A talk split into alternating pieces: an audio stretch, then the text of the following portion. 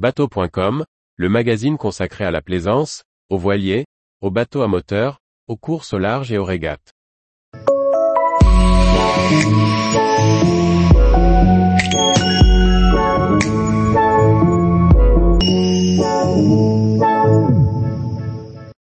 Dakar, capitale du Sénégal, une escale qui mérite le détour sur la route des Alizés. Par Dominique Montesinos. Sur le chemin des Caraïbes, de nombreux navigateurs délaissent le Sénégal, et se rendent directement aux îles du Cap-Vert. En dépit de certains désagréments, il est dommage de se priver des jolis moments de voyage que l'Afrique ne manque pas de réserver à ses visiteurs. Le cœur de Claire Montesinos, la fille de Mamilou en short, palpite au petit jour, à l'approche de l'île de Gorée. Elle avait deux ans et demi lorsqu'elle a franchi la ligne d'arrivée de la course, la Baule Dakar, en 1980, et la voici de retour. Quelques décennies se sont écoulées depuis. À présent, elle aborde la baie de Han en compagnie de son fils Enzo, âgé de 18 mois. Elle fut une des plus belles baies sableuses du monde. S'étendant sur 13 km, à partir du port autonome de Dakar, sa population riveraine est estimée à 500 000 habitants. Elle est la première zone manufacturière de l'Afrique de l'Ouest comprenant de 70 à 80% du tissu industriel du Sénégal. Ce pourrait être un coin de paradis, mais elle a fini par devenir une région horriblement souillée. Un vaste projet de dépollution est en cours, qui avance comme il peut. Pourtant, tout espoir n'est pas perdu.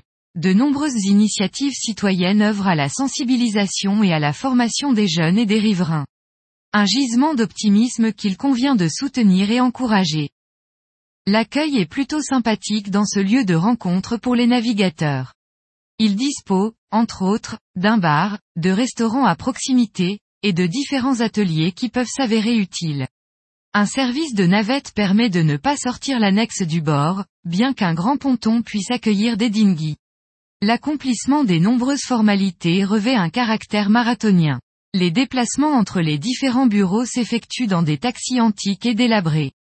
Cependant, la gentillesse et la bonne humeur des autochtones aident à supporter les désagréments rencontrés dans cette ville peu coquette. Au marché, comme dans les petits commerces, le marchandage fait partie de la culture et s'y refuser constitue une offense. Il est agréable de s'y rendre depuis Dakar par la chaloupe de Gorée. Elle fait l'aller-retour plusieurs fois par jour et le trajet dure seulement 20 minutes. L'île est magnifique avec ses petites demeures aux façades colorées et ses cascades de bougainvilliers. Mais la maison des esclaves nous rappelle que cette île a été le théâtre d'histoires beaucoup moins belles. Sa visite en est très poignante. L'évocation des conditions de capture, d'embarquement et de transfert de plus de 14 millions de malheureux fait frémir.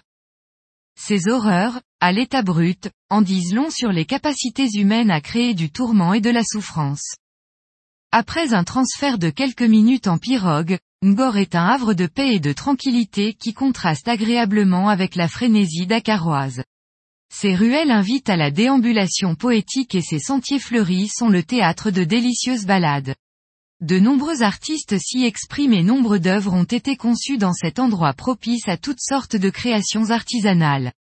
Ngor est également apprécié des surfeurs qui y trouvent deux spots, réputés où ils peuvent, à leur tour, enchanter la vue des promeneurs, de leurs gracieuses arabesques, et plouf, si affinité.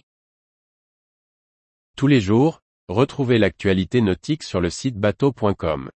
Et n'oubliez pas de laisser 5 étoiles sur votre logiciel de podcast.